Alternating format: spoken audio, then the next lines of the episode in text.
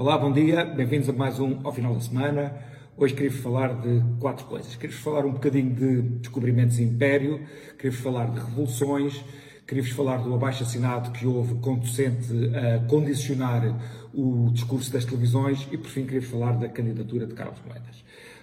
Falando um bocadinho de descobrimentos, assim, está agora a existir um, um discurso que diz que a exaltação dos descobrimentos que é um discurso salazarista. Epá, eu se fizer um esforço tenho dificuldade em encontrar uma coisa mais estúpida do que esta.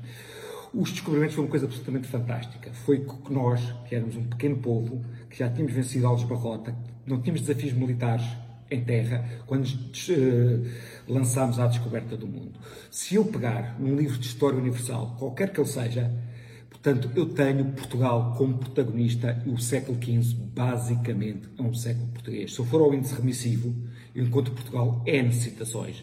Assim, tudo o que seja a história de Portugal, tirando os descobrimentos, pode ser um pé de página nesse livro ou pode não existir.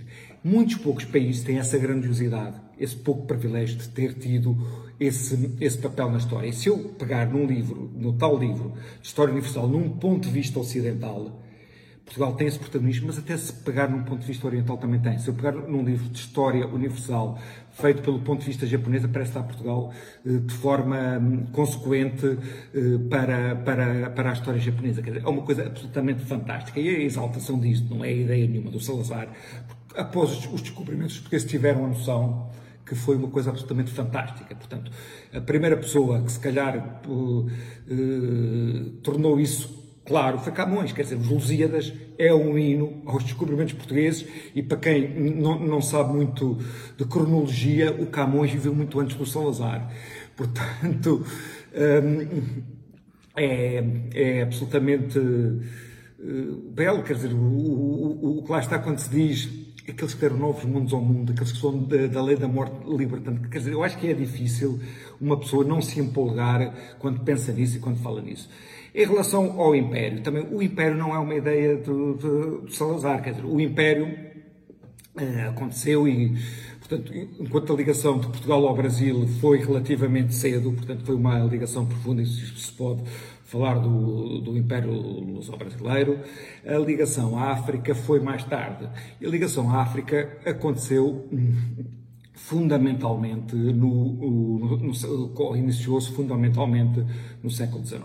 Ou seja, Portugal já tinha presença desde o tempo dos descobrimentos, portanto, Portugal desde o século XV que tem eh, presença, mas era uma presença muito nas costas, mesmo, por exemplo, o tráfico de escravos, que Portugal teve um papel importante, e obviamente que é uma das facetas da nossa história que não nos honra, o tráfico de escravos não era feito unicamente aos portugueses. Os portugueses iam lá, não, iam, não capturavam ninguém, iam comprar escravos às pessoas locais. Portanto, se nós éramos, entre aspas, o consumidor da droga, havia um vendedor da droga que era um local. Portanto, o facto de estar aqui a atribuir culpas é, uma coisa, é um exercício que é um bocadinho estúpido. Quer dizer, as coisas aconteceram assim, obviamente que é. Hum, que é que é inqualificável face àquilo que são os nossos padrões atuais, mas era uma coisa mais intrincada do que, do que, do, do, do que, possa, do que possa parecer. Portanto, o, o, Império é uma ideia, sobretudo, do, do século XIX, quando o Sete Pinto, o Ivans, os ingleses também começaram com o Livingston, se aventuraram dentro da África. E depois, a Primeira República também teve muito afã do Império, até muito da nossa entrada na Primeira Guerra Mundial justifica-se pela, hum, justifica-se pela necessidade que tinham de manter as colónias. Portanto, como diz o, general Yanes, Portugal sem o Império era uma Catalunha de segunda categoria. Quer dizer, grande parte da nossa grandiosidade foi essa. Agora, se uh, hoje faz sentido ser saudosista do Império ou pensar no. Ou, gostar de ter um Império, claro que não faz, quer dizer, os tempos são outros. Mas devemos olhar para esses tempos sem, sem nenhuma vergonha e com algum sentido de, de grandiosidade. Eh, ah, isto, isto vinha a propósito dos pensamentos do, do Ascenso Simões e vocês já devem estar fartos de ouvir falar do, do padrão de descobrimentos, por isso não vou falar disso. Vou falar de uma, de uma, de uma, de uma coisa que Ascenso Simões disse quando falou de revoluções. Ascenso Simões disse que gostaria de ter tido uma revolução com mortes e sangue. Ora bem, hum, isso é das maiores parvoíces, como a pessoa pode dizer. E o Ascenso Simões deve ser uma pessoa que, que nunca leu um livro de de, de, política que tenha a ver com o início do socialismo democrático ou com a social-democracia. Porque assim, é aquela pessoa que é considerado o pai do socialismo democrático ou da social-democracia, o Bernstein, foi uma pessoa que eh, que foi companheiro de Marx eh, e que foi das primeiras pessoas que começou a ver os erros do Marx. E uma das coisas que ele, portanto, ele fez previsões diferentes das do Marx e elas estavam certas, ou seja, ele, ele previu que ia haver uma classe média, que, que havia trabalhadores eh, que iam começar as suas atividades e, e, e desenvolvê-las e, e, subir na, na, escala social. E a coisa mais importante que ele, que, que ele viu logo é que era contra as revoluções violentas. Portanto, o fundador do socialismo democrático, onde é suposto o, o Ascenso Simões se integrar era contra as, as, as, as revoluções violentas. Todos os, ah, todos os países que fizeram uma, uma revolução não violenta, como como a Inglaterra fez a, a Revolução uh, Gloriosa, têm orgulho nisso. Grande parte do orgulho do 25 de Abril um, é o facto de ter sido uma revolução não violenta. Depois aparece-nos um pateta uh, a dizer que gostaria de ter tido um, mortes e sangue, pá, não faz sentido nenhum. Embora é ainda mais irónico, se nós formos pensar, se houver agora uma, uma revolução neste momento, pá, que felizmente não vai haver porque uh, os tempos não são tempos de revoluções e estamos integrados na Europa, é assim, as pessoas estão fartos é de um poder socialista que está podre. Se houvesse agora uma revolução, quem seria uma das vítimas da revolução seria o Ascenso Simões. Portanto, ele que, que, não exalte muito os mortos em revolução, porque se houvesse uma, um, uma revolução, ele estaria no, estaria no, no papel de vítima. Uh, falando agora também uh, do abaixo-assinado que houve conducente um, portanto, a condicionar as televisões.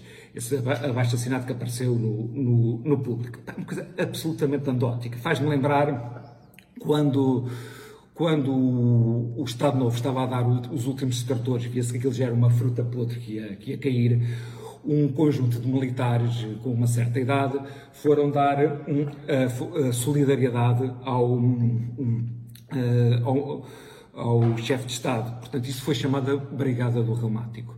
Portanto, porque o que estas pessoas estão agora aqui a fazer é uma coisa que está muito próximo da Brigada do Reumático. São, é, são, são pessoas que não entenderam a mudança dos tempos. São pessoas que normalmente são velhas. Eu, quando estou a dizer velhas, não é porque são pessoas que têm muita idade, porque eu conheço imensos jovens de 80 e tal anos, mas são pessoas que não veem que estão a fazer exatamente aquilo tudo que condenaram. Assim, nós, nós temos sempre uma Teresa Horta, que foi vítima da censura durante o Estado Novo, digamos, a assinar um, um, um documento que pede, no fundo, é a censura. Nós temos uh, uma Isabel do Carmo que transportou bombas, digamos, a pedir agora contenção. Pá, nós, nós temos o Manuel Carvalho da Silva a dizer para as pessoas das profissões não aparecerem tanto na televisão.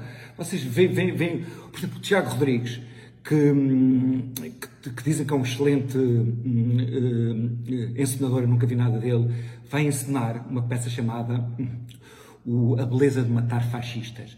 Pá, eu até acho que se calhar não é, não é muito legítimo ensinar uma peça dessas no, no, Teatro Nacional, mas uma pessoa que vai ensinar uma peça chamada A Beleza de Matar Fascistas pede, digamos, que se faça hum, a censura do outro lado. Vocês já viram o ridículo disto tudo? Pá, de facto, eh, a expressão não se enxergam aplica-se aqui perfeitamente. Por fim, falar um bocadinho e muito rapidamente da candidatura de Carlos Moedas a Lisboa. Eu tenho sido muito crítico da, da forma como o Rui Rio tem tido as rédeas do PSD. No caso de Carlos Moedas, eu acho que ele fez a melhor escolha que podia ter feito. Eh, nós em Portugal precisamos de pessoas com qualidade, pessoas que não precisem da política para nada. Ou seja, a política é uma causa nobre, mas as pessoas devem estar na política porque eh, têm sentido de missão e não porque não têm onde cair mortos.